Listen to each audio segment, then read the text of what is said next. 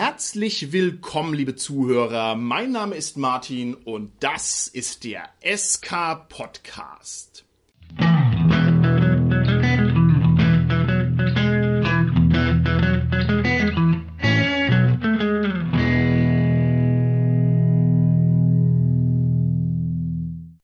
Bei mir heute im Studio sind meine lieben Gäste, die ähm, äh, der äh, äh, irgendwie, also scheinbar, wenn ich mich jetzt hier so umgucke in meinem Studio, bin ich Mutterseelen allein. Was ist denn da los? Ich kann doch nicht allein eine Folge aufnehmen. Bin ich wirklich ganz allein? Hallo Martin. Huh, wow, das war knapp. Carsten, schön, dass du da bist. Wie sprichst du zu mir? Erklär mal unsere Zuhörern gerade unser spektakuläres Hightech Raumschiff Enterprise Setup. Ja, ich würde eher einen anderen Vergleich herziehen. Ich spreche durch den Äther. ich hatte schon befürchtet, du sagst jetzt Star Wars. Nein. Nein. Durch den Äther.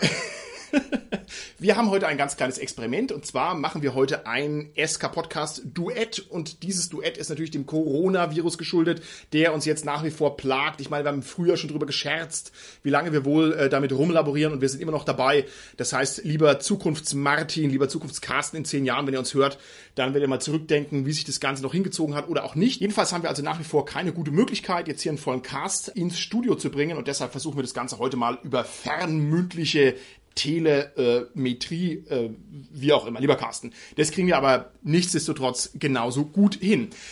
Das Thema unserer heutigen Folge reiht sich ein bisschen ein in die Folge mit dem Heiltrank, wo wir mal dem Heiltrank bis auf den Grund gegangen sind, sozusagen mehrere Heiltränke gedanklich ausgeschlürft haben. Und während wir uns damals damit beschäftigt haben, wie denn ein Heiltrank funktioniert, was ein Heiltrank für eine Bedeutung im Spiel hat, gehen wir heute noch einen Schritt weiter und werden uns mit einer Grundstruktur des Rollenspiels beschäftigen, die ja die so normal ist und so fundamental, dass man sie eigentlich kaum mehr beachtet. Und gerade deshalb bin ich der Meinung, ist das heutige Thema ganz besonders spicy.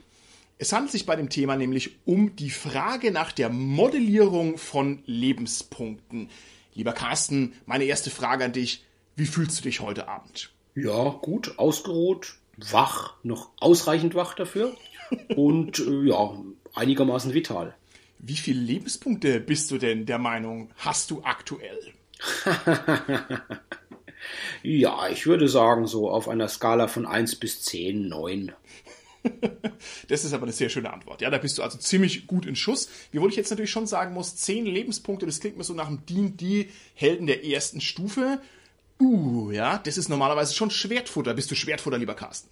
Ja, ich hoffe es doch nicht, aber mich würde interessieren, wie viele Lebenspunkte du denn momentan hast auf einer Skala von 1 bis 10, wenn du denn auch so einen D&D Schnellfutterfigur wie ich wärst. Nein, natürlich nicht. Ich bin selbstverständlich auch in meiner Grundkonfiguration irgendwie äh, so der äh, Barbar der naja, vierten Stufe. Das heißt, ich bin so im Lebenspunktebereich so zwischen 25 und 36 und ich denke, ich habe solide 20 Lebenspunkte, weil ich nämlich sagen muss, dass mich der November aktuell sehr schlaucht. Ich bin etwas schlapp, aber da haben wir schon die erste Frage, lieber Carsten. Schlappheit. Schlägt Schlappheit durch auf die Lebenspunkte oder nicht? Ja, ich würde sagen, Schlappheit könnte man auch durch Ausdauer symbolisieren oder anzeigen. Insofern würde ich sagen, Schlappheit ist nicht unbedingt gleichzusetzen mit einem Anzeichen von verminderten Lebenspunkten. Okay, ich denke es nämlich auch. Und der Ausdauerverlust, da spricht natürlich der DSAler wieder aus dir, ja, weil DSA schon eins der Probleme der Lebenspunkte wahrgenommen hat. Zum Beispiel kann es eben Schlappheit, Ermüdung oder Ramponiertheit nicht gut abbilden, denn Lebenspunkte sind irgendwie ein bisschen ernster. Also ist so dieses Ausdauerpunktsystem so eine Art sekundäres Lebenspunktsystem und solche Fragen werden wir heute mal ein bisschen abklopfen.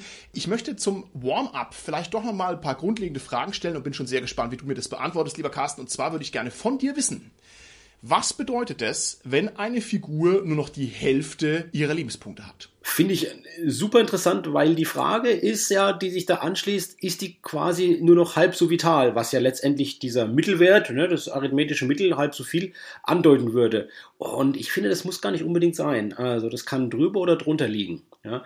Natürlich kann man es auch rein wieder matifiziert sagen. Naja, die Hälfte des möglichen Schadens hat sie schon eingesteckt und nochmal die gleiche Menge und sie ist auf null Lebenspunkten, ist dann entweder dann schon tot oder am Rande des Todes und braucht halt dann natürlich noch wieder Unterstützung. Ja.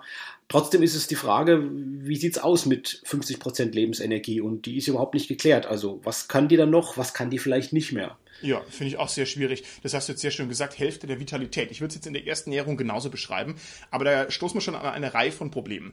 Also, was heißt denn das eigentlich? Was ist denn jetzt die Hälfte meiner Vitalität? Also heißt es, ich habe jetzt hier drei Hiebe mit dem Knüppel bekommen und noch drei, dann falle ich um. So würde man das rollenspielerisch wahrscheinlich umsetzen. Aber ist es denn in echt so? Wenn ich jetzt einen riesen blauen Fleck am rechten Arm habe, ja, der mich irgendwie lediert, bedeutet es dann, dass derselbe blaue Fleck am linken Arm mich doppelt so stark lediert oder lediert er mich eigentlich nicht stärker, weil ich vom Ledierungslevel, nämlich auf dem Level bin, starke blaue Flecken. Verstehst du, was ich meine? Also addieren ja. sich Verletzungen wirklich oder addieren die sich eigentlich gar nicht? Ja, die Frage eben, das ist genau das. Ich denke, das Lebenspunktesystem in den Rollenspielen, so wie wir sie erkennen, ist ja letztendlich so, dass es gleichabständig ist. Und die würden sagen, okay, so ein blauer Fleck sind, keine Ahnung, ein Lebenspunkt auf dieser Skala von 1 bis 10, mhm. wenn wir die jetzt mal zum Beispiel bemühen würden, oder ein halber Lebenspunkt auf dieser Skala. Und zwei blaue Flecken ist halt das Doppelte von dem einfach. Aber wenn wir jetzt, du hast ja nachgefragt, Martin, nach der Realität schauen, da ist es sicherlich ein Unterschied, ob ich Links- oder Rechtshänder bin und ob ich den links oder rechts habe, den Lebenspunkt. Ja, ist schwierig. Es ist sehr schwierig. Und darum soll sich die Folge drehen im Prinzip, ne? um dieses sehr seltsame Verhältnis zwischen Lebenspunkten und Figuren und der Darstellung, der Abbildung und der Modellierung. Ich gehe jetzt mal noch ein Schrittchen weiter. Also du hast es sehr schön gesagt, Hälfte der Vitalität. Das ist also hier ein Bon mot, auf dem möchte ich noch ein bisschen herumkauen. Was heißt das eigentlich Hälfte der Vitalität? Also wann ist meine Vitalität nur noch zur Hälfte vorhanden? Das Einzige, was mir jetzt einfallen würde, wäre, wenn man das in konkrete Leistung übersetzt. Also ich würde sozusagen als wohlgesunder junger Mann, ja, würde ich sagen, ich kann, keine Ahnung, 30 Kilometer laufen und danach ist mal langsam genug und dann hieße das doch, wenn ich jetzt nur noch halb so vital bin, dann kann ich nur noch 15 Kilometer laufen. Ist es eine absurde Übersetzung der Lebenspunkte oder könnte man das vielleicht noch ausdehnen, dass ich sagen kann, mit voller Lebenskraft kann ich so und so viel Kilo wuchten und mit halber nur noch die Hälfte? Oder was heißt denn das, wenn man nur noch halb so vital ist? Also was du jetzt ansprichst, Martin, sind ja sozusagen äußere Maße, dass ich halt die Funktionsfähigkeit sozusagen messe und gucke, welche Funktionsfähigkeit ist denn noch möglich mit dem, ja, mit Gewichtheben, mit Belastung, mit Laufen oder so. Und da gibt es natürlich schon auch, glaube ich, Maße, wo man das erfassen kann mit, ne? wo man schon auch bei, glaube ja, Patienten auch auf dem Fließband laufen lässt und da misst mhm. und so. Aber wenn ich daran jetzt gerade denke, so an Patienten, die auf dem Fließband laufen, was man ja mit denen vor allem auch macht, man misst ja auch die sogenannten Vitalzeichen. Wenn wir jetzt über Vitalität reden, also ist es die Atmung, es ist der Herzschlag und der Blutdruck zum Beispiel. Ja, die sagen ja auch was aus über die Funktionsfähigkeit und das ist sicherlich vielleicht sogar noch mal ein direkteres Maß als dann das Verhalten oder die Belastung, die körperliche Belastung, die jemand hat, wenn ich mal schaue, wie sind denn überhaupt die Vitalzeichen. Mm, okay. Und die Vitalzeichen können ja sowohl nach unten verschoben sein, als auch nach oben verschoben sein. Ja, also kann zu niedrigen Blutdruck haben, dann ist es schlecht, weil dann bin ich sehr schlapp und äh, ja, habe eher mit Schwindel zu kämpfen. Und wenn ich zu hohen Blutdruck habe, dann ist es, ja gut, das merkt man tatsächlich in Realität eher gar nicht so, aber ist natürlich auch die Gefahr da, dass man vielleicht einen Kopfschmerzen hat und ja, sich abgeschlagen fühlt und eben auch nicht so belastbar ist. Ja. Es ist aber trotzdem schwierig. Also die Vitalzeichen, da würde ich gleich gerne nochmal drüber sprechen. Ich möchte mal ganz kurz bei der Leistungsfähigkeit bleiben. Und zwar, weil es nämlich total tricky ist. Ich finde die Überlegung, man hätte nur noch die halbe Leistungskraft, ist erstmal total naheliegend, aber sie ist offensichtlich auch falsch, ja? Du weißt, ich habe ein großes Fable für Barbaren und du weißt, dass mein ganz normaler Standard-Hook ist immer, ich ziehe aus, um das Schwert meines Vaters zu suchen. Das gründet sich natürlich auf einem tiefen Vatertrauma hier von mir selbst. Und zwar ist mein Vater zum Beispiel jemand, der also in der Lage ist oder in der Lage war, mal einfach für eine Wette 100 Liegestützen zu machen vor Zeugen, ja? Also spektakulär, ne? Mhm den rühme ich jetzt hier dadurch, dass ich diese Geschichte einfach mal erzähle. Und zweitens ist es natürlich ein gutes Beispiel, wenn er seine 100 Liegestützen gemacht hat vor Zeugen, dann kann der danach nicht nochmal 100 Liegestützen machen, aber der hat ja keinen Lebenspunkt verloren zwischendrin. Ne? Also das heißt, die Leistungsfähigkeit kann offensichtlich nicht direkt übertragen werden hier auf irgendwelche konkreten ja, Leistungswerte, weil auch nach 30 Kilometern Marsch ist man schlapp, aber man ist ja dann nicht mehr halb so lebenskräftig. Könntest du mir das nochmal erklären mit den Vitalzeichen? Heißt es dann, mein Puls geht runter und wenn er auf Null ist, bin ich tot? Oder wie würdest du das übersetzen in diese Vitalzeichen, von denen du gerade gesprochen hast? Kann man das möglichst konkret übertragen, dass es für uns irgendwie produktiv ist? Naja, also bei den Vitalzeichen ist es sicherlich so, wenn du jetzt 100 Liegestützen machst oder dein Vater 100 Liegestützen gemacht hat, dann geht der Puls hoch, ja, der ist sehr, sehr schnell, der Puls. Und der Punkt ist ja, was ist der Puls? Der Puls ist ja letztendlich der Herzschlag, ja. Und ja. die Frage, wie oft das Herz sich in eine Minute komprimiert. Und was passiert ist, dass natürlich auch das Herz irgendwann mal bei einer bestimmten Höhe des Pulses, des Herzschlages, sich nicht mehr so gut komprimieren kann und nicht mehr so viel Auswurf hat, wie wenn es eben niedriger schlägt, mit einer geringeren Frequenz, ja, also im pathologischen mhm. Sinne, wenn es ganz, ganz hoch ist. Wobei das sicherlich halt eine Zeit lang halt einfach leistbar ist oder so, die viel Liegestützen zu machen. Ich finde aber, das führt eben genau zu dem Anfangsproblem zurück, wo du ja gesagt hast, dass das eben bei DSA auch erkannt wurde, Martin, das ist eher natürlich die Ausdauer. Das ist jetzt nichts im Prinzip, was direkt erstmal notwendigerweise mit den Lebenspunkten zu tun hat. Das ist einfach die Ausdauer, die dann erschöpft ja. ist, ja. Und ob jemand jetzt 100 Liegestützen machen kann oder nicht, hängt natürlich vielleicht davon ab, erstmal von dem Gesundheitszustand ja. eines Menschen. Aber es hängt natürlich auch von dem Trainingszustand eines Menschen ab. Wie sind da die Muskeln? Wie ist der trainiert letztendlich? Wie, wie ist das Herz? Wie groß ist das Herz? Also, was ja im Prinzip ist, was dein Vater selig dann hat und was viele Sportler haben die können mit einem Herzschlag viel mehr Blut in den Organismus pumpen als jemand, der nicht trainiert ist. Okay. Das macht ja genau den Trainingszustand aus, dass das Herz einfach eine größere Auswurffraktion hat und viel mehr Blut mit einem Herzschlag in den Organismus pumpen kann. Also wir sind uns wahrscheinlich einig, dass das natürlich eine Frage der Ausdauer ist, ne? also diese Leistungsfähigkeit oder dass ganz viele Leistungskriterien über den Umweg der Ausdauer besser erfasst werden können. Mhm. Aber ich muss nochmal die Frage hier auf den Punkt zurückbringen. Wenn es sich dabei jetzt um Ausdauer handelt, was heißt es denn dann im Bereich der Lebensenergie? Es ist natürlich erstmal eine Sache der Ausdauer, aber natürlich hat es auch was mit der Lebenskraft oder mit der Vitalität zu tun. Weil wenn jetzt zum Beispiel, sag ich mal, dein Vater einen Infekt hat und hat Fieber oder so, dann wird er nicht ohne weiteres die 100 Liegestützen machen können und er sollte es ja auch nicht machen. Mhm. Selbst wenn er es könnte, wäre es nicht gut für ihn. Und genauso auch, wenn der jetzt, sag ich mal, eine Verletzung hat, ja, hat einen Bruch irgendwo, ja, mhm nicht immer im Arm sowieso, da kann er keine Liegestützen machen, aber irgendwo anders auch. Also auch dann ist natürlich genau diese Leistungsfähigkeit auch eingeschränkt. Also ich habe jetzt gerade zwei typische Sachen angesprochen, die wir ja haben und kennen in Rollenspielen, die Lebenspunkte reduzieren. Das eine wäre letztendlich eine Erkrankung mit dem Fieber, mit einem Infekt und das andere wäre eine Verletzung mit ja. einem Bruch jetzt. Ja. Und die wirken sich natürlich auch auf so ein Leistungsmaß aus, wie jetzt ja, körperliche Fitness, die sich jetzt gemessen wurde jetzt bei deinem Vater über ja. die 100 Liegestützen. Ja, vor allem, wenn mein Vater natürlich jetzt einen gebrochenen rechten Arm hat, dann heißt es auch, er kann ja sein Schwert dann nicht mehr führen, ne? Sondern der muss es dann natürlich irgendwo verstecken, ja, bis er wieder gesund ist, ja? Hoffentlich vergisst er nicht, wo er sein Schwert versteckt hat. Das wäre nämlich ganz schön problematisch, sage ich jetzt mal. Okay, ich gehe mal gedanklich ein Schrittchen weiter, einfach nur damit wir den Kreis der Perspektiven möglichst breit aufspannen, bevor wir dann nochmal uns analytisch mit der Substanz des Themas auseinandersetzen. Ich würde gerne von dir wissen, lieber Carsten, weiß eine Figur deiner Meinung nach, wie viel Lebenspunkte sie hat oder weiß sie es nicht? Ich würde sagen, sie weiß es nicht so genau, wie es die Spielerin oder der Spieler weiß, weil jetzt wirklich, nehmen wir mal so ein System, wo du, was ich, 40 Lebenspunkte hast oder so, dann hat deine Figur nur noch 25 Lebenspunkte, dann weißt du ja genau, okay, ich habe jetzt die 15 Lebenspunkte verloren. Und auf dieser feingranulierten Abstufung bin ich mir ziemlich sicher, dass die Figur eigentlich in der Realität das nicht weiß. Aber das ist natürlich schwer in den Systemen, das letztendlich irgendwie auszudrücken oder so, weil das ist wieder das Thema, wie trenne ich mein Spielerwissen von dem Figurenwissen und das kann mhm. ich ja irgendwo nicht. Ja. Ich kenne ein System, fällt mir ein, wo das ganz gut gemacht wurde, das ist Tarun.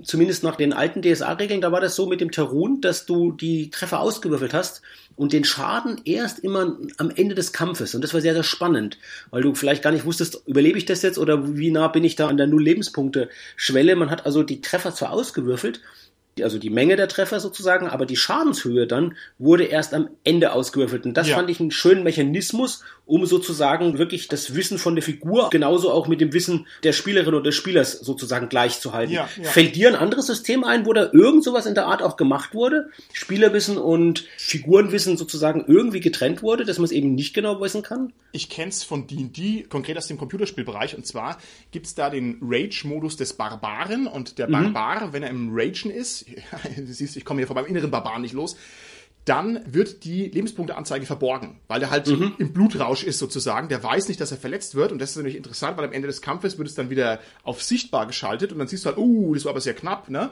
Also daher kenne ich das. Ansonsten kenne ich es eigentlich auch nicht, dass es verborgen wird. Das ist sehr interessant. Ich versuche mal meine eigene Frage gerade noch zu beantworten und zwar, ob die Figur das weiß und ich muss sagen, das ist sehr schwierig. Ich kenne nur wenige persönliche Trigger, die mir ein Feedback geben, wie gut ich eigentlich noch drauf bin. Also Schmerz wäre jetzt das Klassische, ne? aber bloß weil ich einen starken Schmerz habe, heißt es nicht, dass meine Lebenspunkte schon auf nahe Null runter sind. Ne? Man kann auch sich saumäßig wehtun und das ist eigentlich ungefährlich.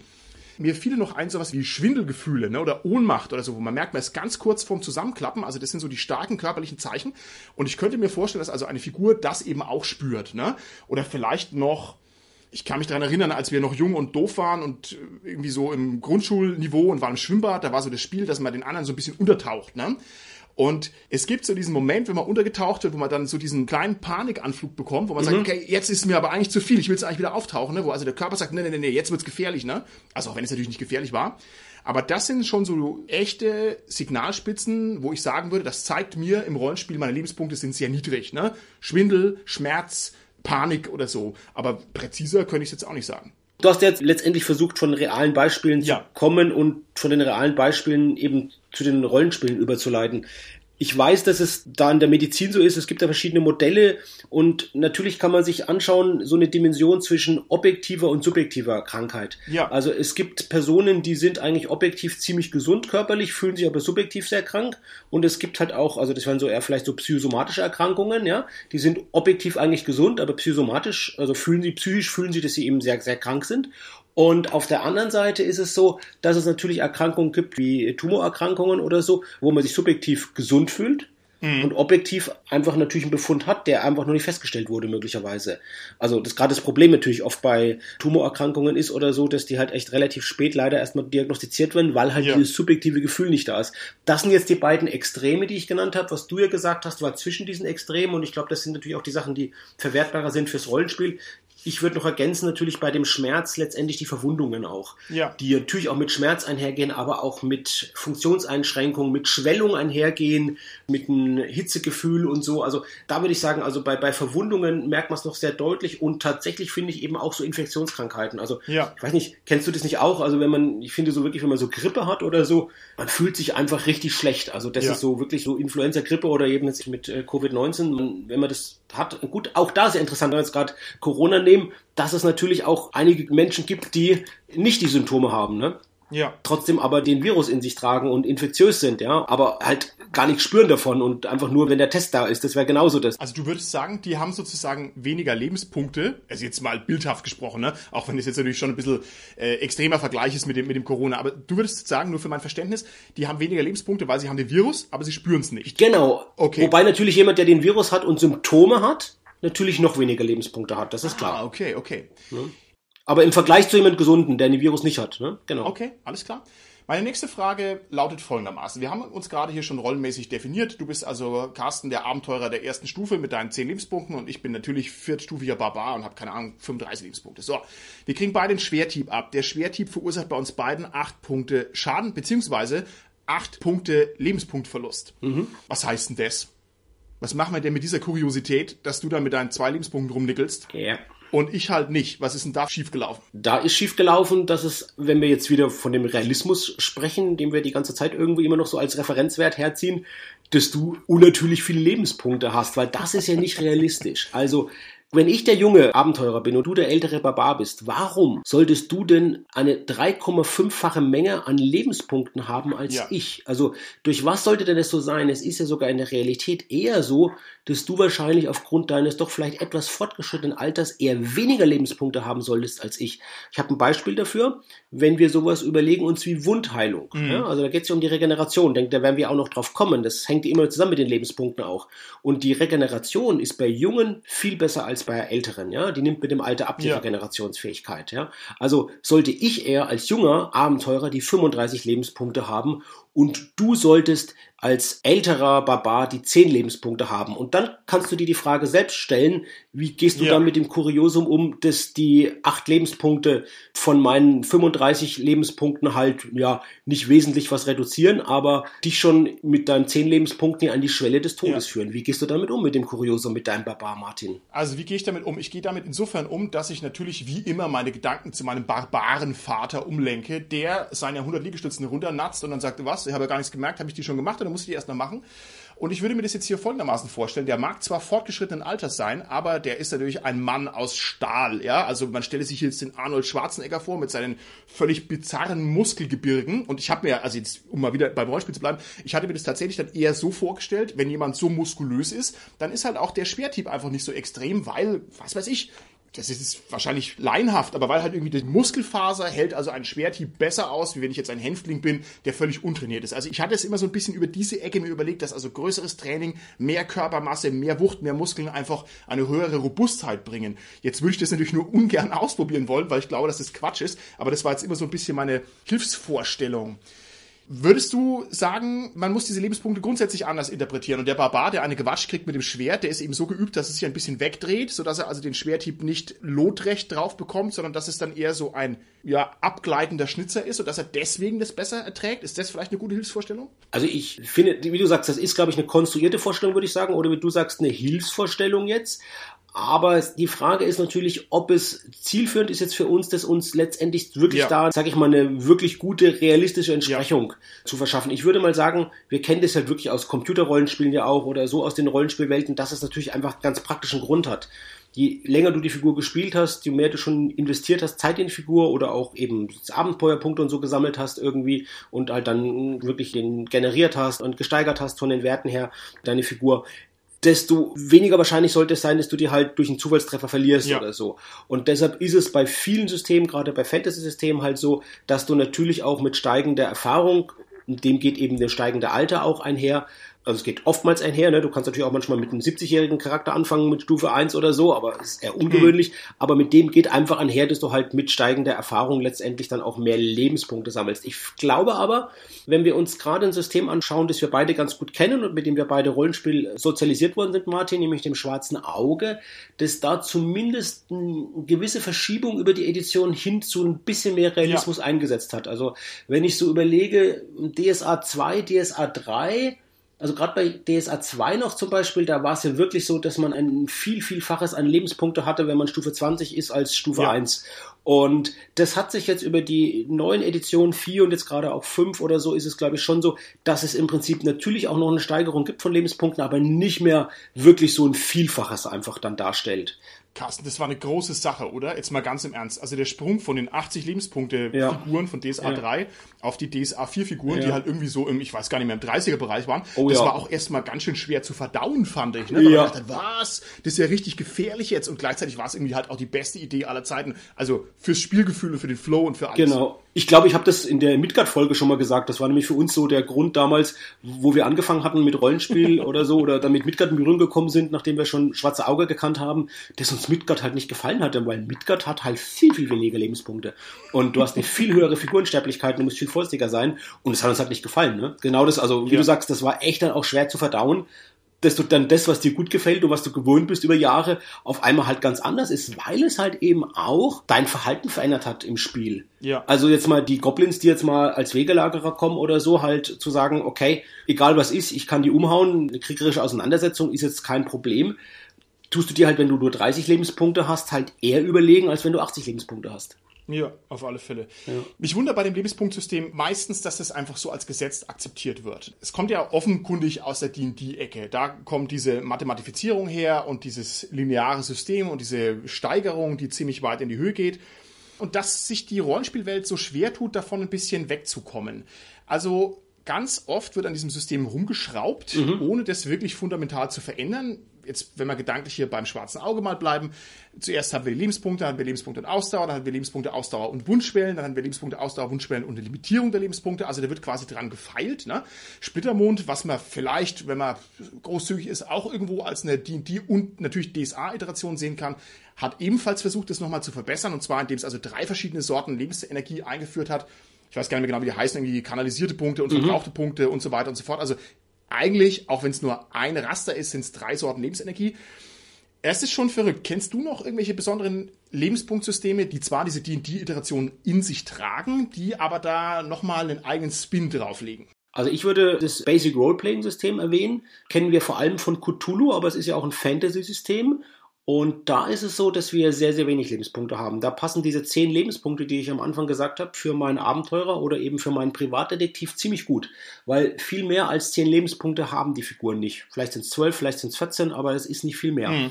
Und da hast du natürlich dadurch halt natürlich auch eine viel höhere Figurensterblichkeit dann einfach drin. Weil natürlich ja. auch die Treffer, ich meine, minimal ein Schadenspunkt. Und wenn du zehn Lebenspunkte hast, ist halt die geringste Treffer mit einem Schadenspunkt halt immer noch ja, ja ein Zehntel schon ne, ja. deiner Lebenskraft. Also das finde ich nochmal ein wichtiges System, auch wenn es vielleicht jetzt nicht unbedingt eine D&D-Iteration ist. Das ist nochmal, finde ich das nochmal eben, wie du gesagt hast, ja Martin, es gibt nochmal einen anderen Spin, nämlich wirklich diese Begrenzung. Und es ist eben auch so, bei Basic Role-Playing-Systemen, dass du im Prinzip das auch nicht mehr, ich weiß, steigerst du es überhaupt noch oder auf jeden Fall nicht mehr wesentlich steigerst die Lebenspunkte. Ja, ja. Ich glaube, die bleiben sogar so erhalten dann. Ne? Also die bleiben wirklich auf dem Maß erhalten. Ja, also das finde ich schon bemerkenswert. Was kennst du noch für Systeme, die da wirklich nochmal eine neue Perspektive eröffnen auf die Lebenspunkte, Martin? Also ich kenne da nur noch neue Systeme, die sich davon lösen. Mhm. Was zum Beispiel? Also für mich große Erhellung war Savage Worlds, wo du einfach nur drei eigentlich hast du nur drei Lebenspunkte. Mhm. und diese drei Lebenspunkte gehen weg und danach bist du tot. Und das war's. Und du kriegst nicht mehr. Und es ändern sich alle anderen Parameter, wie schwer du getroffen wirst und was du für eine Rüstung hast und so weiter, aber du hast nur diese drei Strikes. Und das war's. Und das war für mich absolut augenöffnend, dass es also so funktioniert. Das jetzt nur mal als Beispiel, da gibt's viele andere Sachen auch noch. Ich würde sagen, das ist eine gute Frage, die wir rausgeben können an unsere Zuhörer draußen an den Empfangsgeräten im SK Podcast Land, weil die natürlich mit Sicherheit noch sehr, sehr viel mehr coole Systeme kennen als wir. Und um die Frage nochmal auf den Punkt zu bringen, Wer kennt interessante Lebenspunktsysteme, die von diesem ganz glatten D&D-Ding zwar abweichen, die aber trotzdem im Grundsatz her noch irgendwie eine Zählung von Zahlen sind auf irgendeinem Lebenspunktestrahl? Also wer dann noch was Cooles weiß, der soll uns das doch bitte in die Kommentare schreiben. Das interessiert mich sehr. Ich gehe mal gedanklich ein Schrittchen weiter. Wir haben uns jetzt sehr intensiv darüber unterhalten, ob denn ein Lebenspunkt letzten Endes den Gesundheitszustand simulationistisch darstellen soll. Also ob die Lebenspunkte einfach ein Versuch sind, sowas wie meine Vitalitätszeichen oder meine Ausdauer, meine Kraft, meine Leistungsfähigkeit einfach nur in eine fassbare Größe zu übertragen. Wir haben jetzt lang und breit darüber gesprochen. Was sagst du denn zu dem Ansatz, dass die Lebenspunkte das eben nicht sind, sondern dass die Lebenspunkte stattdessen ein dramaturgischer Anzeiger sind? Der letzten Endes nur meine Nähe zum Kollaps darstellen soll. Bei D&D gibt es die Interpretation, es handelt sich dabei um Stress. Ne? Und ich falle also gar nicht um, weil ich so sehr verwundet bin, sondern weil es mir halt zu viel wird und weil ich halt kollabiere. Was sagst du dazu? Hat es eine dramaturgische Qualität, so ein Lebenspunkt? Auf jeden Fall. Und die dramaturgische Qualität der Lebenspunkte hängt eben ja wirklich ganz fest zusammen mit diesem System, wo wir gesagt haben, wie viele Lebenspunkte hast du maximal eigentlich auch, ja, und wie viel kannst du halt verlieren durch einen Treffer oder mhm. so. Da hängt ja die Dramaturgie wirklich ganz entscheidend von ab. Und wenn wir uns wirklich nochmal zurückdenken, ganz kurz, DSA 2 oder 3, wo du diese ganz vielen Lebenspunkte hast, ja, da, im Kampf mit dem Goblin oder mit dem Ork oder so, ja, da hast du in dem mhm. Sinne keine Dramaturgie erlebt. Ja, ja, weil ja. im Prinzip, selbst wenn der dich fünfmal trifft oder so, ja, du hast immer noch äh, über 50 Prozent der Lebenspunkte gehabt. Also ja. das würde ich sagen, es ist ein dramaturgisches Element, aber die Dramaturgie hat eher damit zu tun, wie schnell du an diese Schwelle kommst, wo du sagst, okay, ein Treffer mehr hält die Figur nicht mehr aus. Und ja. das ist das Entscheidende. Was es eher ist bei einem System, wo viele Lebenspunkte sind, wie eben früher die DSA-Edition, ist es ein spielerisches Element, dass du sagst, okay, ich habe jetzt 40 Prozent meiner Lebenspunkte verloren. Ich sollte trotzdem mal schauen, dass ich langsam irgendwie wieder mal irgendwie eine Regeneration kriege oder eine Heilung bekomme, um eben mir wieder diese 40 Prozent auszugleichen. Und das generiert natürlich auch Spiel zu gucken, das zu beschaffen sozusagen wieder, um da wieder hinzukommen, weil das schon das Bestreben ist, ne, klar 40 Prozent ist erstmal 40 Prozent, aber man will ja nicht, ja. beliebig viel hat man ja auch nicht gehabt. Das ist ja trotzdem limitiert, die Anzahl, auch wenn es 80 Lebenspunkte sind. Ne? Ja. Ja, wobei, wie gesagt, mein Abenteurer hat 35 und dein Barbar hat nur 10.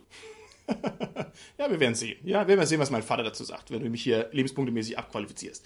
So, ich würde sagen, dieser dramaturgische Aspekt ist auf alle Fälle bei den Lebenspunkten inhärent mit dabei, aber ich finde die Mathematifizierung von Lebenspunkten, die beißt sich mit der Dramaturgie. Also ich halte das für eine ganz schlechte Umsetzung dieser Dramakurve, die sozusagen auf den Exitus zuläuft, weil man also ewig lang eigentlich nichts davon merkt, gerade bei D&D, also die Figuren sind so lange fit, bis sie tot umfallen, da ist also überhaupt keine Steigerungskurve drin, keine Spannungskurve. Auch hier, ich bleibe jetzt mal bei Savage Worlds, weil es ein bekanntes System ist, das ist ein bisschen besser umgesetzt, weil die Schritte klarer sind und weil zum Beispiel jeder Lebenspunkt, jeder große Zustandsstufe, die ich verliere, mir gleich Mali mhm. aufs Auge drückt. Das heißt, ich werde spürbar schwächer durch den erlittenen Schaden und dadurch wird alles für mich sehr viel schwieriger. Ne? Also da ist sozusagen die Spannungskurve sehr viel stärker drin.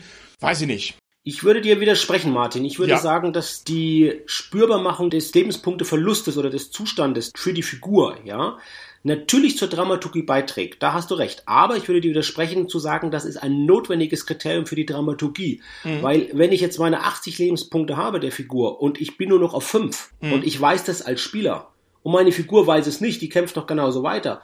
Trotzdem habe ich natürlich als Spieler ein ganz anderes Empfinden, wenn ich weiß, modifiziert, okay, das sind jetzt nur noch fünf Lebenspunkte. Und das heißt, jetzt ist ein Treffer und dann ist die Figur, die ich jahrelang gespielt habe und gesteigert habe und alles äh, ja, okay, lieb gewonnen habe und die schon das Schwert Siebenstreich geführt hat und so weiter, ja, die äh, steht jetzt an der Schwelle des Todes in dem Kampf, den sie vielleicht nicht vermeiden kann.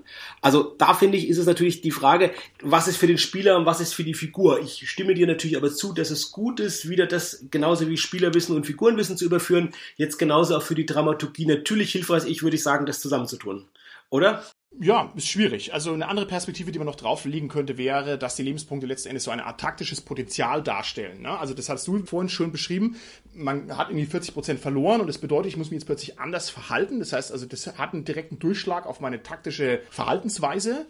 Da muss ich aber auch sagen, gefällt es mir halt auch nicht, dass das von 100 bis 0 runtergeht und dann ändert sich alles. Ne? Also da würde es mir zum Beispiel besser gefallen, wenn man keine Lebenspunkte verlieren würde, sondern zum Beispiel Aktionspunkte. Also jetzt, ich mhm. denke mir jetzt was aus aus dem Hut, stelle vor, du hast 10 Aktionspunkte im Kampf ne? und eine Attacke kostet 3 Punkte, zwei Schritt laufen kostet 2 Punkte oder sowas und du verlierst eben keine Lebenspunkte, sondern Aktionspunkte, sodass du dann eingeschränkt würdest. Dann wäre das gleich sehr viel taktischer und taktisch herausfordernder, aber sowas kenne ich jetzt eigentlich nicht. Ja. Was sagst du dazu? Taktisches Potenzial von Lebenspunkten ist sicherlich gegeben. Ich denke, das hängt wieder davon ab vom Spiel, wie gut man das letztendlich darstellen kann. Also, dass du gleichzeitig mit dem Lebenspunkteverlust eben auch einen Verlust von Bewegungsreichweite hast oder so irgendwie.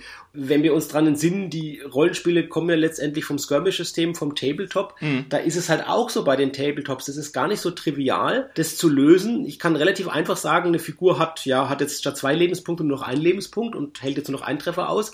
Aber gleichzeitig das irgendwie sozusagen, sag ich mal, auf eine praktische Art und Weise darzustellen, dass es handelbar ist in so einem Tabletop Tabletop-Spiel jetzt, ja, ja. dass ich jetzt vielleicht halt weniger Sachen machen kann, ist schwierig. Ich habe lange Zeit mal Match Night gespielt oder kennt vielleicht auch andere von uns unter dem Spiel Hero Clicks. Da wurde das relativ clever gelöst. Da hatten die Figuren eine drehbare Scheibe unten und diese Scheibe hatte ungefähr vier Werte und einer dieser vier Werte waren die Lebenspunkte und die anderen Werte war halt sowas wie Angriffswert ja. und Bewegungsreichweite und wenn du jetzt einen Treffer bekommen hast, du hast auch eine Rüstung gehabt oder so und dann hast du je nach wie stark der Treffer war, diese Scheibe halt gedreht und du hast halt gleichzeitig Lebenspunkte verloren und gleichzeitig hast du halt auch Bewegungsreichweite und Angriffswert verloren. Ja. Und das ist halt sofort dargestellt worden natürlich, weil das halt immer auf derselben, sozusagen, derselbe Slot war, der dann quasi frei geworden ist. Und da ist es halt, finde ich, das ist sehr, sehr clever gelöst worden bei diesem Tabletop-Spiel. Da konnte man es halt dann gut umsetzen. Bei den Rollenspielen ist es halt ja, ein bisschen mehr gerechnet und ein bisschen mehr Gefringel oder so. Trotzdem halte ich es ja. für sinnvoll. Ich möchte dir dazu stimmen. Diese Mage Knight Sache, das war wirklich echt super intelligent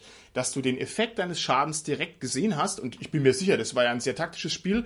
Ich kann mir jetzt auch vorstellen, dass, dass wenn irgendwie ein Berserker zwei Treffer bekommen hat, dass der dann plötzlich stärker geworden ist durch das genau. Verlieren von Lebenspunkten. Also da kann man ja auch sehr viel dann dran drehen und dran tricksen. Könnte sein, Carsten, dass du da vielleicht sogar deutscher Meister warst und nach Amerika auf die GenCon geflogen bist mit dem Werner Fuchs. das habe ich, glaube ich, auch schon mal erzählt, genau. Äh, ich hatte die deutsche Meisterschaft gewonnen, das musste 2003 oder 2004 gewesen sein und bin dann auf die Weltmeisterschaft geflogen. Hat mir wirklich damals noch Fan Fanpro hat das alles gesponsert. Toll, also danke an Fanpro. Und ich habe mir da von Werner Fuchs ein paar DSA-Abenteuer signieren lassen. Der war mit der Fanpro-Delegation von drei Leuten, hat er uns begleitet und hat mir da auf der GenCon, auf dem Turnier, dann die DSA-Sachen signieren lassen. Das war irgendwie ein ganz netter ja, Nebeneffekt für mich als Rollenspieler, da nochmal das äh, auch auszunutzen natürlich. Also, liebe Zuhörer, keine SK-Podcast-Folge ohne Prominenz, ja. Wir haben hier immer die besten Leute am Mikrofon. Ich gehe gedanklich noch ein bisschen weiter und zwar lehne ich mich jetzt mal aus dem Fenster und sage, diese Lebenspunkte-Modellierung, die knirscht und kracht eigentlich an allen Ecken und Enden und ich nehme das jetzt mal raus, noch ein paar Kritikpunkte einfach zu formulieren und falls dir noch ein guter Gedanke dazu einfällt, dann bereichere mich dadurch. Mhm. Mir ist noch aufgefallen, dass es ja diese klassische Level-Spirale gibt. Also die Figuren leveln, ja, die fangen also an hier bei einem Level 1 Abenteurer wie du und werden dann, wenn sie wirklich gut spielen und wenn sie erfolgreich spielen, zu so einem ausgeformten Barbaren wie ich, Stufe 4. Das Problem ist jetzt, dass ja normalerweise dann die Monster mitleveln. Ne? Das Klassische ist, man hat dann höhere Herausforderungen und letzten Endes ist es, wenn es angepasst ist, immer auf einem ähnlichen Herausforderungslevel. Das bedeutet ungefähr so leicht, wie du den Level 1 Goblin umhaust, so leicht oder schwer tue ich mich, um den Level 4 Ork umzuhauen. Ne, um es jetzt mal vereinfacht zu sagen. Ja. Das bedeutet aber, wenn meine Lebenspunkte anwachsen und die Lebenspunkte der Gegner wachsen ebenfalls an, dann heißt es, dass die sich ja wieder im Verhältnis 1 zu 1 gegenüberstehen und dann haben sich die Lebenspunkte eigentlich gar nicht verändert. Durch die höhere Zahl, also durch das höhere Numeral, mit dem die Lebenspunkte bezeichnet werden, ist eigentlich nur die Granulierung verfeinert worden. Ist das nicht total verrückt? Es ist genauso mit Computern. Also Computer haben vor 20 Jahren genauso viel gekostet, wie sie jetzt ungefähr kosten. auch wenn sie halt viel, viel mehr können letztendlich von der Rechenleistung ja. her. Ne? Klar, der Computer, den wir, den wir heute haben, der hätte vor 10 Jahren, wäre der wahrscheinlich ja unerschwinglich gewesen mit dieser Rechenleistung. Aber wenn ich mir überlege, was habe ich vor 10 oder 20 Jahren für einen Computer ausgegeben, was gebe ich jetzt ungefähr so für einen Computer aus, das ist relativ gleich geblieben. ja. Und es ist so ein bisschen so eine Rüstungsspirale, würde ich fast ja. sagen. Ne? Man, man hat mehr Lebenspunkte und dann werden die Gegner immer mehr ich finde es schon kurios und es ist leider auch ein bisschen manchmal eine Entwertung. Ja. Es kann natürlich auch eine Chance sein, wenn ich sage, und es ist, glaube ich, auch eine Chance für viele Rollenspielsysteme, gerade für die fantastischen Systeme, ich brauche neue Monster. Und ich komme dann mit neueren Monstern letztendlich, ja das kennen wir, denke ich, auch. Ich finde das, wenn man WoW oder so gespielt hat, ne, am Anfang bist du halt so irgendwie in der Wildnis, hast du mm. die mhm. kleinen Monster und die großen, da machst du einen großen Bogen, du kommst da gar nicht hin. Und dann später kommst du irgendwann zu den großen Monstern und es hat sich eigentlich gar nichts geändert, ja. Aber, ja. also, das finde ich schon ein bisschen natürlich sozusagen interessante Monster vielleicht, ja, herauszufinden, was die so sind und was vielleicht die für spezifische Schwachpunkte haben und Verwundungsmöglichkeiten, das kann irgendwie, finde ich, reizvoll sein. Was ich aber da noch viel kurioser finde, Martin, mhm. ist, dass man das Gegenteil oft nicht beachtet. Wenn ich ja sage, dass die Heldenfiguren Lebenspunkte ja verlieren können, in der Regel trifft man immer frische Monster mhm. oder menschliche Gegner. Dass man menschliche Gegner trifft in den Systemen, die schon. Uh, die angeschlagen sind. Genau, und das finde ich ist eher seltener. Also das wird oft nicht bedacht. Ja. Also Monster oder Ding, die sind, auch wenn die vielleicht in Situationen sind, ich meine, gut, wenn ich jetzt in einen Dungeon gehe, ist klar, die sind ausgeruht im Dungeon, da waren auch jetzt vielleicht die letzten zwei Jahre keine Helden, die versucht haben, den Dungeon zu plündern, okay, die sind auf Maximum, die sind fit. Aber wenn ich mir jetzt vielleicht so eine Schlacht vorstelle irgendwie, ja, und da treffen die aufeinander. Also die Helden, bis die jetzt in der Schlacht an der Reihe sind, an, vorne drin, um den Gegner zu kämpfen, die haben vielleicht schon kleine andere Scharmützel durchgeführt. Ja. Und das ist doch für die Gegner genauso wahrscheinlich eigentlich, ja. dass die das hinter sich haben. Und das wird, glaube ich, nicht beachtet oft. Also das ist sowas, da sehe ich eine Diskrepanz oft in vielen Abenteuern auch einfach. Ja. Ich muss nochmal trotzdem diesen Punkt betonen, der mich einfach spukmäßig verfolgt. Du bist ein Abenteurer, hast zehn Lebenspunkte, der Goblin macht bei dir drei Schaden. Ja, hast du also drei von zehn verloren. Mein Vater, der Barbarenkönig, 100 Liegestützen, heißt, der hat 100 Lebenspunkte, der kämpft gegen den Steinriesen. Der Steinriese macht bei ihm 30 Schaden von seinen 100. Dann hat er ja den gleichen Schaden gemacht. Der Unterschied zwischen mhm. den beiden Kämpfen ist jetzt nur der. Der Steinriese könnte theoretisch auch 31 Punkte Schaden machen oder 29. Aber es ist auf deinem Level nicht möglich, dass der Goblin 3,1 oder 2,9 Punkte Schaden macht. Das heißt, die Kämpfe werden auf den höheren Leveln einfach nur ich weiß nicht, wie ich sagen soll, präziser oder was. Ansonsten ändert sich gar nichts. Und das ist doch total verrückt, oder? Ich finde aber nicht, dass es präziser wird. Also, wenn ich jetzt sage 30 Punkte oder 31 oder 32 Punkte von 100, dann ist das, sag ich mal, eine gewisse Unschärfe, die einfach überhaupt nicht mehr aufzulösen ja. ist. Das kennen wir, glaube ich, genauso aus Rezensionen. Es gibt manchmal Rezensionen, wo Produkte auf einer Prozentskala von 0 bis 100 Prozent bewertet ja, werden. Genau. Und das täuscht eine Sicherheit vor, das täuscht eine, eine Einschätzungssicherheit vor, die nicht gegeben ist. Ich kann nicht ein Produkt bewerten und kann sagen, das ist jetzt 87 Prozent und das andere ist aber 88 Prozent. Also das täuscht eine Messgenauigkeit vor, ja die nicht gegeben ist. Und das würde ich genauso übertragen jetzt auf diese Rollenspielsystem. Also da würde ich sagen, du hast zwar einerseits recht, dass man sagen kann, Martin, okay, natürlich kann ich feiner abstufen, aber die extrem feine Abstufung, die du jetzt genannt hast, ist schon wieder nicht relevant, ja. weil sie so fein ist, dass sie einfach nicht mehr trennscharf ja, ist. Auf alle Fälle. Ich hätte noch eine andere Frage an dich. Bitte. Wenn wir gerade das Beispiel wieder haben mit diesen viel und wenig Lebenspunkten. Ich habe es vorhin schon gesagt, was ja damit verbunden ist, ist immer die Frage der Regeneration. Und ich sage jetzt mal als These, dass Systeme, wo die Figuren eher viel Lebenspunkte haben, eher auch mehr Regeln haben für Regeneration und Wiedergewinnung von Lebenspunkten durch Heiltränke etc. und so, als Systeme, die jetzt eher wenig Lebenspunkte haben. Was sagst du dazu?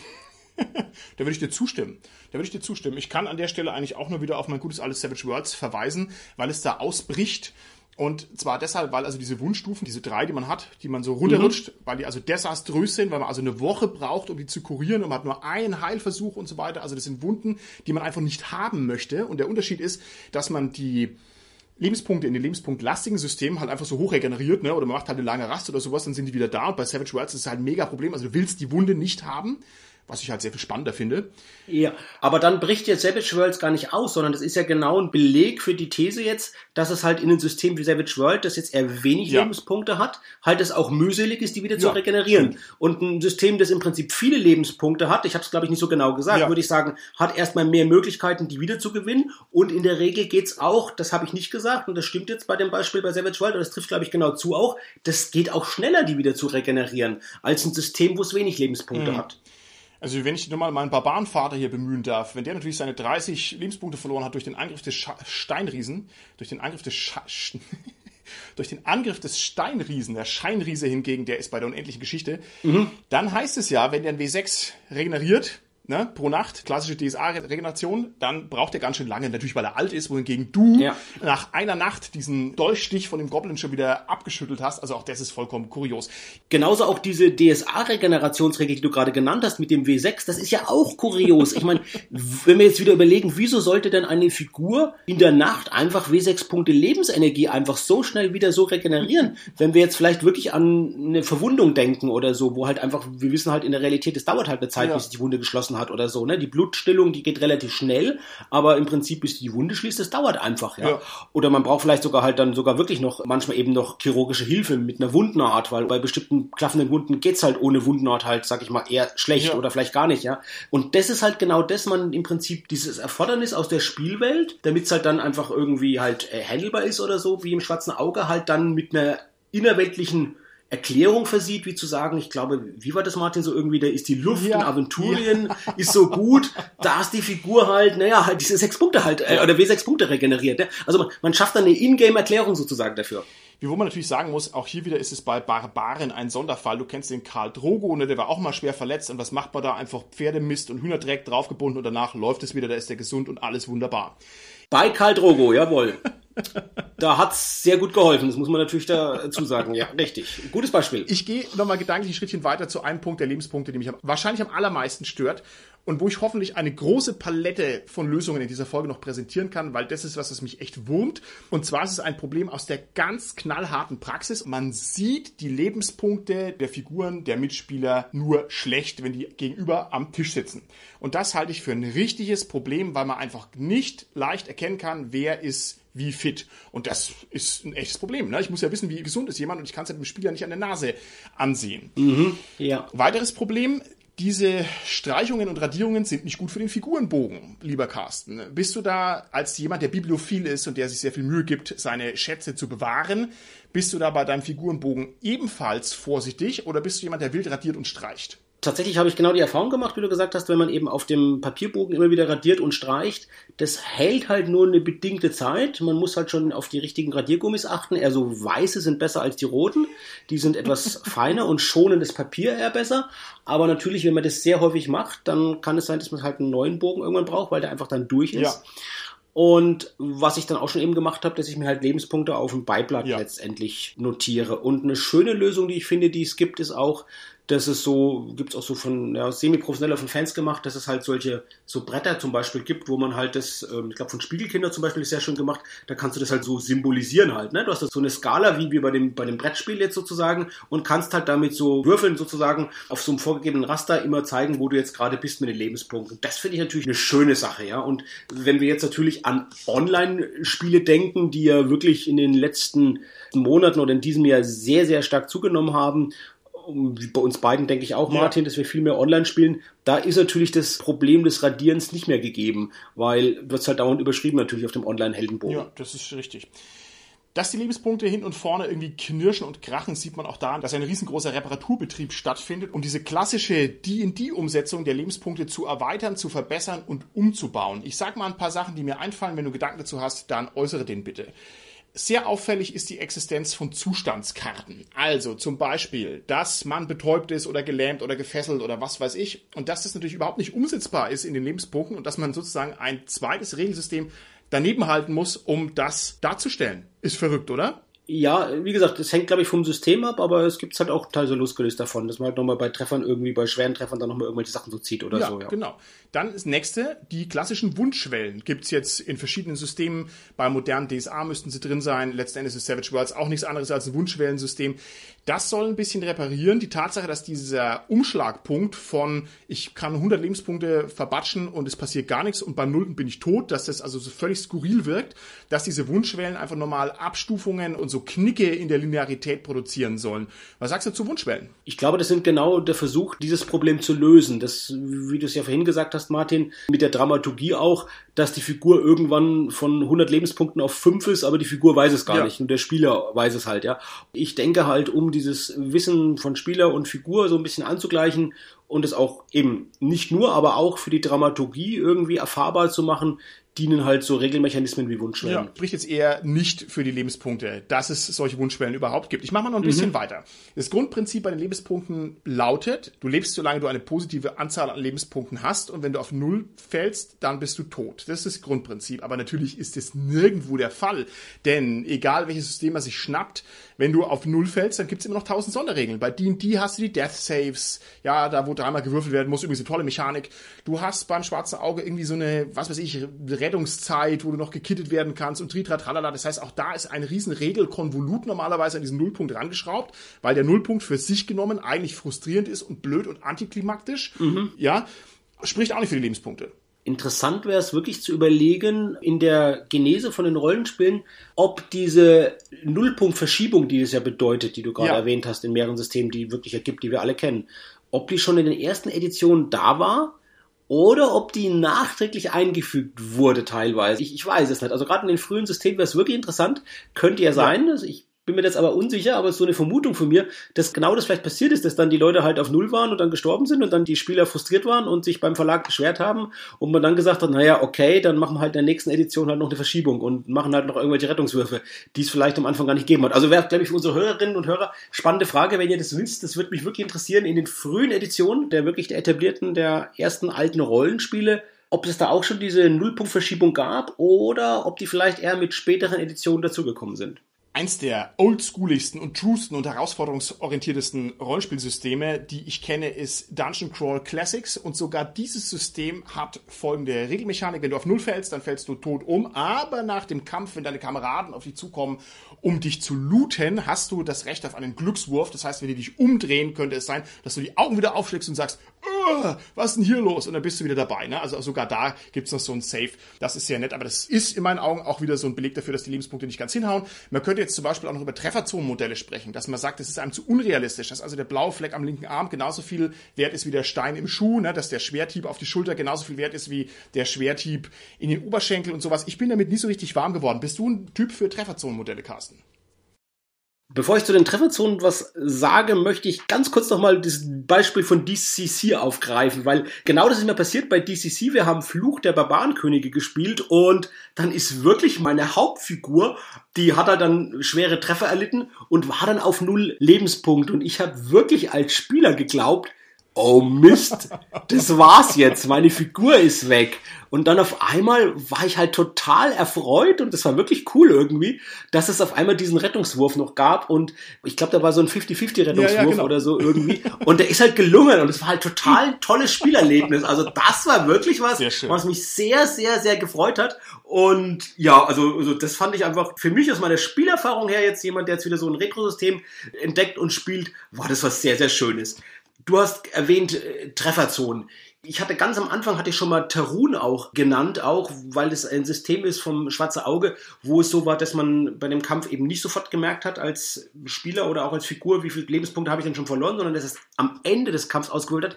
Und ich glaube mich zu erinnern, dass Tarun auch so ein Trefferzonensystem hatte, das relativ gut sogar funktioniert hat das ist aber schon lange her, wo ich Tarun gespielt habe. Ich finde, da habe ich das noch in Erinnerung, dass es für mich gut funktioniert hat, weil es war auch eben auch grafisch dargestellt. Das musst du auch grafisch darstellen. Ich kenne es beispielsweise auch wieder, ich, ich muss schon wieder jetzt Ausflüchte machen zum Tabletop. Classic Battletech das hat letztendlich ein Trefferzonensystem, das funktioniert sehr gut, das ist aber eben auch grafisch dargestellt. Dann hast du halt genau, dass du halt am Arm die Treffer abstreichst von deinem Battlemech und am Fuß und am Torso und so, ja. Also du hast halt wirklich mehrere Felder sozusagen, wo du das abstreichst. Und ich würde sagen, Trefferzonen machen irgendwie Sinn, aber dann brauchen wir halt doch wieder so irgendwie mehr Lebenspunkte und muss dann irgendwie das grafisch abstreichen oder so. Was mir hilft. Also wenn ich mir wirklich das sozusagen auf ein Heldendokument vorstellen kann und sehen kann, wo die Treffer sind. Welche Erfahrung hast du mit den Trefferzonen gemacht, Martin, bislang? Ich weiß es nicht. Also in meiner sehr tätigen DSA-Zeit, weil das eine der ersten Sachen, die ich einfach gestrichen habe, weil ich gesagt habe, äh, nee, kein Bock auf Kämpfen, ist mir zu lang, ist mir zu blöd, ist mir zu diffizil. Ich habe das dann eher dramaturgisch umgesetzt. Also es hat auch bei mir schon mal die eine oder andere Figur, keine Ahnung, die Schwurhand abgeschlagen bekommen oder irgendwie sowas. Aber das war dann nicht aus dem normalen Kampf heraus, sondern das hat dann irgendeine tiefere Bedeutung. Ich mag es eigentlich nicht. Ich habe natürlich auch so einen Trefferzonenwürfel, finde das Ganze sehr süß. Weiß ich nicht. Mhm. Ja. Ich kann mich entsinnen, ich glaube, das habe ich auch schon mal erwähnt, bei Warhammer Fantasy, da fand ich das halt ziemlich kurios, wie wir das erste Mal dieses Regelbuch in den Hand haben und halt diese Trefferzonen-Tabelle da gesehen mhm. haben, was halt da wirklich die schweren Verletzungen sind, halt Arm ab, äh, Fuß ab oder so, so, so auf der Ebene. Ja. Das war ein Kuriosum und es war irgendwie so ganz, ja, in unserem jugendlichen Humor hat das das witzig für uns ja. gewirkt, das ja. zu lesen. Ich glaube aber, dass die Erfahrung im Spiel, wenn es dann deine Figur gewesen wäre, wir haben es dann doch irgendwie nicht gespielt, das wäre nicht so witzig gewesen. Ja. ja. Also wenn es der Gegner wäre, vielleicht schon, aber dann selbst, dann denkt man immer, oh je, ne, und hat das Ding, also das war so ein überzeichneter Realismus irgendwie, hatte ich das empfunden ja. bei Warhammer Fantasy, so hat es auf mich gewirkt, dass zumindest von der Rezeption her irgendwie so eben, ja, also schon halt diesen makaberen Humor irgendwie bedient, aber nicht was ist, was letztendlich sich auf die Spielpraxis so auswirkt. Aber ich kenne das neue Warhammer Fantasy nicht, das wäre auch interessant, wenn unsere Hörer das kennen, wie das da gelungen ist. Also ich kann mir schon vorstellen, dass das sicherlich in gewisser Weise noch überdauert hat und wie das wirklich jetzt von der Spielpraktikabilität ist. Das wird mich interessieren, weiß ich aber eben nicht. Ja. Naja, diese Verluste von Gliedmaßen sind halt sehr drastisch, insofern passt es gut zu Warhammer.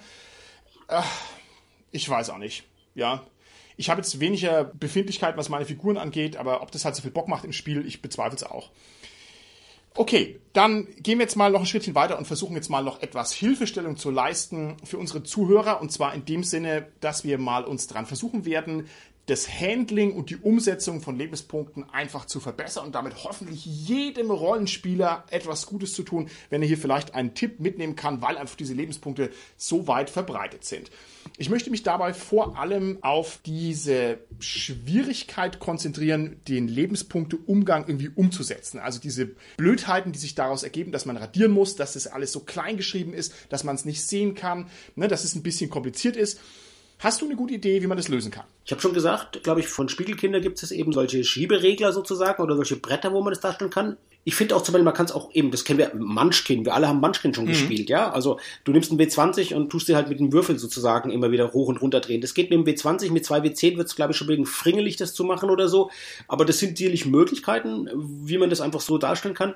Ich kenne es aus dem Live-Rollenspiel, da wurde es relativ gut gemacht, dass du halt irgendwie vielleicht noch Murmeln mit dir rumschleppst oder oh. so, ja. Und dann quasi von der einen Tasche in die andere Tasche Murmeln letztendlich so ein bisschen überträgst, wobei ich andererseits auch aus dem Live-Rollenspiel kenne, zu sagen, ich halt einen Treffer links Linksarm aus, einen Treffer auf dem rechten Arm ja. aus und einen auf dem Torso aus und einen auf den beiden Beinen und dann war's das. Also geht's auch wieder auf dieser ganz einfachen Ebene. Dann habe ich nicht mehr zehn Lebenspunkte, sondern vielleicht drei oder fünf und das war's dann schon. Ja? ja. Geht also auch beides, finde ich. Okay. Also das kann man ja, je nachdem, wie fein granuliert man es haben will, muss man halt dann eher noch irgendwelche Hilfsmittel finden. Ich finde es gerade schwer für wirklich die Systeme, die jetzt so im zweistelligen Bereich oder im hohen zweistelligen Bereich Lebenspunkte haben, das irgendwie noch wirklich gut visualisiert darzustellen, ist, denke ich, eine Herausforderung, aber ich denke, darauf zielt ja die Frage ja. ab von dir, Martin. Der Vorteil ist, wenn es mir gelingt, es gut nochmal extern, also nicht nur auf dem Heldenbogen, sondern gut visuell irgendwie am Tisch oder auch dreidimensional darzustellen, ist es ja auch was, was gleichzeitig für die anderen erkennbar ja, ja, ist. Eben, was ja eben. auf den, wie du es ja gesagt hast, auf dem Heldenbogen eben nicht gegeben ist, Martin. Ne? Und wenn mir das irgendwie gelingt, das gut darzustellen, dann habe ich eine Möglichkeit, dass es eher so ein bisschen sichtbar ist für die anderen auch. Also du hast jetzt gesagt, man legt seinen Würfel hin und dreht den. Das ist natürlich vom Handling einfacher und besser als zu radieren und mit dem Bleistift auf dem Figurenbogen rumzukratzen. Aber die Nachteile hast du auch schon genannt. Das ist dann sehr frickelig. Der Würfel wird umgeschuppert und sowas. Ich kenne dafür genau. die Lösung, dass es so Würfelhalterungen gibt für zwei W10s. Dass man tatsächlich mhm. zwei Würfel da hat, dass die aber stabil in einer Fassung drin liegen. Das ist vielleicht ganz ah, gut. Gut. Ähm, können wir auch mal verlinken. Mir gefällt es trotzdem nicht, weil ich finde, das ist nach wie vor zu klein. Wenn ich schnell wissen muss, was der andere für Lebenspunkte hat, dann ist es immer noch sehr winzig und es ist verkehrt rum. Und ich möchte mal versuchen, mich da ein bisschen ranzutasten, ob es da nicht gute Lösungen dafür gibt. Die banalste Lösung in meinen Augen dafür ist, dass man auf einem extra Zettel seine Lebenspunkte einfach mega fett draufschreibt. Also richtig groß, dass die quasi richtig groß vor einem liegen. Und man sieht sofort auch über den ganzen Tisch weg die 15. Ja, damit kann man zum Beispiel arbeiten. Das ist sehr gut.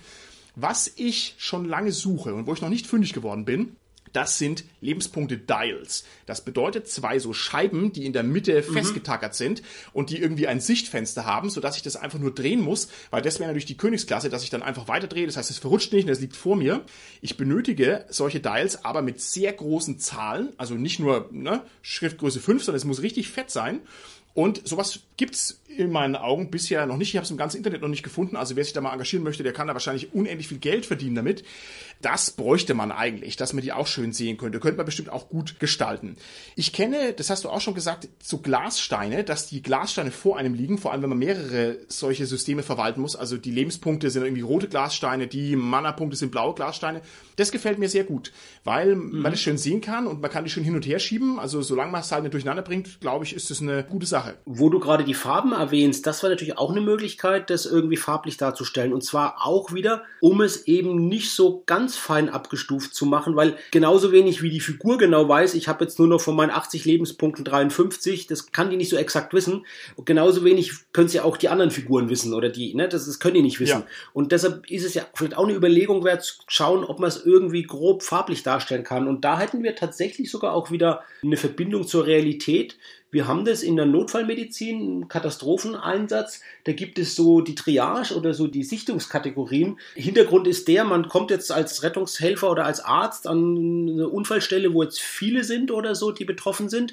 Dann ist es ja schon wichtig, da eine richtige Priorisierung zu machen. Wen fange ich jetzt an zu behandeln? Und da sollte ich nicht den Anfang zu behandeln, der jetzt vielleicht gerade nur eine kleine Gehirnerschütterung hat. Der kommt doch ohne mich klar. Und der, der jetzt wirklich schon tödlich verletzt ist und jetzt, sag ich mal, in den nächsten Minuten mit oder ohne Behandlung sterben wird, leider, da ist es vielleicht jetzt auch nicht jetzt im Prinzip das am dringendsten, sondern die Person zu behandeln, die jetzt, sage ich mal, wirklich in einem lebensbedrohlichen Zustand ist und wo es jetzt von einem Ersthelfer, ja, davon abhängt von der Ersthilfe, ob sie überlebt oder nicht. Und was es da gibt auch in diesen Sichtungskategorien, dass man das letztendlich farblich darstellt dass jemand schon hingeht oh, und die okay. letztendlich einstuft und den Farben gibt und anhand den Farben dann, wenn der Arzt kommt, im Prinzip schon gucken kann, muss ich auch nochmal überzeugen, ob das stimmt. Ich glaube, eigentlich muss es ein Arzt machen, diese Farben ja. auch geben, aber durch diese Farben im Prinzip dann eine Orientierungshilfe gibt, zu gucken, was braucht jetzt die Person, ja? ja. Und da wird es auch farblich sozusagen, glaube ich, in den vier, fünf Farben wird es eben in Notfallmedizin oder im Katastropheneinsatz wird es dargestellt. Und da haben wir tatsächlich auch eine Entsprechung von Lebenspunkten, ne? Sondern ja, ist natürlich nicht der einzelne Wert, der entscheidend ist, sondern die Summe an Symptomen, an Vitalzeichen, die irgendwie betroffen sind, die letztendlich dann dieser Farbentsprechung eben bekommen. Ja. Beziehungsweise eben der Grad der Letalität, der, oder der Vitalität, nicht der Letalität, die noch da Und ist. Das ist natürlich auch mega wichtig hier für unsere Zuhörer. Das heißt, jeder, der uns jetzt zuhört, der weiß, was er für einen Eindruck erwecken muss im Krankenhaus. Ja, nicht den Eindruck erwecken, man ist noch total fit und nicht den Eindruck erwecken, man ist eh ein hoffnungsloser Fall, sondern so den Mittelfeldeindruck ja. muss man erwecken, da wird man behandelt. Weil du gerade das Krankenhaus erwähnt hast, Martin, äh, da fällt mir auch noch was, jetzt gerade nochmal, dann kommen wir wieder zum Rollenspiel zurück, aber mir fällt noch eine witzige Sache ein. Es gibt tatsächlich in der Realität eine Lebenspunkteskala sozusagen von 0 bis 10 und da sind wir, glaube ich, alle eingestuft worden oder die meisten von uns, wenn wir jung genug sind, sind wir da alle eingestuft worden und das ist eine Skala, die genommen wird, um Neugeborene letztendlich von ihrer Vitalität zu messen. Da gibt es fünf Kategorien, die man nimmt. Das ist der sogenannte APGA-Index. Das ist nach der Ärztin, der Virginia Apgar benannt, die das im Prinzip erfunden hat oder festgelegt hat und die nimmt halt so fünf Kategorien wie die Hautfarbe, die Atmung, die Reflexe und diese fünf Kategorien werden eben zu verschiedenen Zeitpunkten nach der Geburt beurteilt und jeweils von 0 bis 2 Punkten sozusagen bepunktet. Ja? Und wenn alles gut ist, gibt's halt zwei Punkte. Wenn das so ein bisschen eingeschränkt ist, gibt's einen Punkt. Und wenn es halt schlecht ist, gibt's null Punkte. Und dann hat man halt so einen Gesamtscore eben von 0 bis 10. Und das ist also was, finde ich, in der Realität, die dem ihr zumindest für die Neugeborenen sehr nahe kommt. Mich würde es wirklich interessieren, ob es da was Vergleichbares gibt für Erwachsene, was letztendlich physische Fitness oder Vitalität, eben Lebenspunkte äh, symbolisiert, was letztendlich so ein bisschen in diese Rollenspiele hinkommt. Ich habe jetzt die Sichtungskategorie erwähnt und den Abgeindex bei den Neugeborenen. Ich kenne aber halt nichts im Prinzip, was diesen, man muss es ja auch nicht haben, ne? was eben dem, den Lebenspunkten so entspricht, unserer Figuren im Rollenspiel. Man braucht einfach nur mal einen Chefarzt, der selber Team Dealer ist. Ne? Irgendwann ist ja die Generation auch mal angekommen und der wird es dann wenigstens intern für sich so vermerken, wie viele Lebenspunkte der Patient noch hat. Diese Lebenspunktgeschichte, vor allem die Sichtbarkeit des Problems, ist ein ernsthaftes Problem und ich bin da sehr am Ringen dran. Ich habe gesehen, es gibt so Aufsteller für Fußballergebnisse, für, ich sag mal, für Tipkick oder sowas, wo ich so diese Zahlen umschlagen kann. Kannst du dir das vorstellen, was ich beschreibe? So ein dreieckig gefaltetes Blatt und ich habe dann links den Score für die eine Mannschaft von 0 bis 9 und rechts ne, eine andere ja. Farbe. Und im Prinzip, wenn man solche Dinge sich hinstellt für jeden, dann wäre es doch auch perfekt sichtbar und ich kann die einfach so umschlagen. Also ich finde, das ist schon sehr nah dran an der perfekten Darstellung von Lebenspunkten. Mir fallen da, wo du das sagst, auch Datumsanzeigen ein, generell, ja. was du sagst. Da gibt es ja auch bei so Datumsanzeigen. Und mir fallen tatsächlich auch Stempel ein, Datumstempel, wo du letztendlich als Spielleitung am Ende sozusagen der Spielsitzung diesen äh, Stempel auf den Heldenbogen hauen könntest, sozusagen als unverfälschbares Zeichen, äh, wie die, hoch die Lebenspunkte sind. Oh, ich glaube, da habe ich in meiner Jugend auch viel dran gemogelt mit dem Abstreichen von Lebenspunkten. Ne? Weil wenn man da wenig drauf rumradiert und malt irgendeine Zahl hin, naja, naja, naja, wir waren jung, wir brauchten die Lebenspunkte. Ja. Schwierig und problematisch wird's dann, wenn zwölf Orks angreifen. Denn, lieber Cast, dann hast du das Problem, du hast nicht nur deine fünf Figuren, die von ihren Spielern geführt werden, die Lebenspunkte haben, die zu managen sind, sondern hast auch noch zwölf Orks, die ebenfalls ihre Lebenspunkte haben, die ebenfalls dargestellt werden müssen. Und dann ist in meinen Augen die Katz gefreckt, wie man so schön sagt in Franken. Da stoßen die Lebenspunktsysteme regelmäßig an ihre Grenzen, weil nämlich kein Mensch sich merken kann, wer wie viele Punkte hat. Es kann sich kein Mensch merken, welcher Ork schon einen Treffer abbekommen hat. Das ist für den Spielleiter schwer zu verwalten und ich finde, da zeigt sich am besten, dass es nicht gut funktioniert. Wie machst du das denn? ich weiß, wie du es machst und wie ich es mache. Und ich glaube, wir machen es beide ähnlich, weil du nimmst Savage Worlds und ich nehme Basic Role-Playing System. Und das sind beides zwei Systeme, die halt relativ wenig Lebenspunkte haben und dadurch die Kämpfe sehr, sehr schnell machen, sei es in die eine oder andere Richtung. Zehn Orks, äh, Basic Role-Playing, ich glaube, das würde die Heldengruppe fast schon aufreiben. Wie wäre es bei Savage Worlds? Haben die da eine Chance, Martin? Bei Savage Worlds gibt es die sogenannte MOOC-Regel. Das ist eine der beiden Lösungen, die ich anbieten möchte für dieses Problem, was die Rollenspielerschaft seit 40 Jahren plagt. Und zwar dass man davon ausgeht, jeder Gegner hat genau einen Lebenspunkt. Das wirkt erstmal komisch, aber man kann im Prinzip die Anzahl der Orks erhöhen. Ja, dann nehme ich halt doppelt so viele Orks, wenn ich das auf demselben Gefahrenlevel äh, benötige. Aber das ist einfach so angenehm zu sagen, einer kriegt eine gewatscht und weg ist die mhm. Figur. Das ist visuell einprägsam, das ist ohne Verwaltungsaufwand.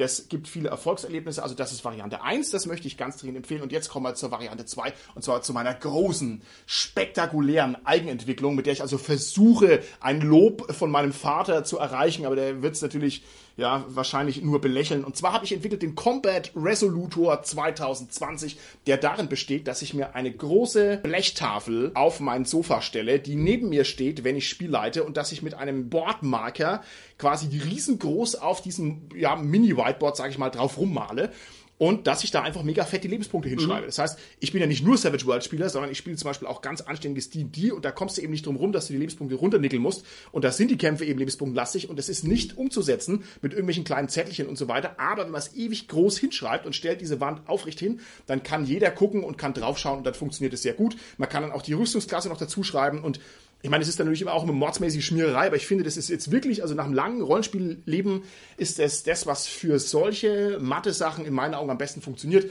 Ich kann das nur empfehlen. Also als Ergänzung hätte ich jetzt nur noch dazu, letztendlich dann auch wieder Skirmish-Systeme zu nehmen, vielleicht für solche Massenkämpfe. Ne? Das sind ja genau das, kennen wir auch von Schwarze Auge, Amalion oder andere Systeme oder so, wo du halt letztendlich dann irgendwas nimmst, wo halt wirklich wenig Lebenspunkte hat. Ja, ja, ja. finde ich auch gut. Lieber Carsten, dann sind wir im Prinzip schon am Ende unserer Folge angelangt. Jetzt bleibt mir noch eine Frage an dich. Und zwar würde ich gerne wissen, wie viele Lebenspunkte hat deiner Meinung nach denn der SK-Podcast? Ähm, ich würde sagen, so um die 158. Sehr gut. Hat der SK-Podcast auch schon mal Lebenspunkte verloren? Hat er schon mal Lebenspunkte einbüßen müssen in seiner Existenz? Ist die Frage, ob er es selbst gemerkt hat oder ob das also ein subjektiver und objektiver Verlust war, Martin. Sehr gute Antwort. Ich kann mich daran erinnern, dass wir mal eine Folge aufgenommen haben und dann habe ich blöd geklickt beim Speichern, da war die Folge weg. Ich glaube, das ist ein klassischer Lebenspunktverlust. Das, das hat sich auch angefühlt wie eine Wunschschwelle, ja, insofern. Das hat auch Schmerz bedeutet, nochmal die Folge das zweites Mal aufzunehmen. Ich war dabei, ja, ja. Ja. Das stimmt. Das ich weiß sogar noch, welche das war. Welche war's? Das war Death Frost Doom. Echt? Wir haben Death Frost Doom zweimal aufgenommen? Ja. Okay. Weil das erste Mal die Folge irgendwie uns verloren gegangen ist.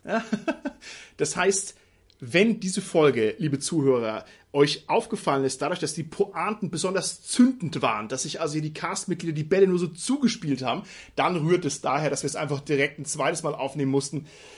Ja, Podcast live. Lieber Carsten, ich bedanke mich ganz herzlich bei dir. Ich hoffe, liebe Zuhörer, das war jetzt mal als SK Podcast Duett eine Variante, die auch funktioniert hat. Ich hoffe, dass es gut funktioniert vom Gesprächsfluss, obwohl es natürlich über online ist. Ich bin auch da sehr gespannt für Feedback und dann hören wir uns beim nächsten Mal. Genau. Tschüssi. Tschüss.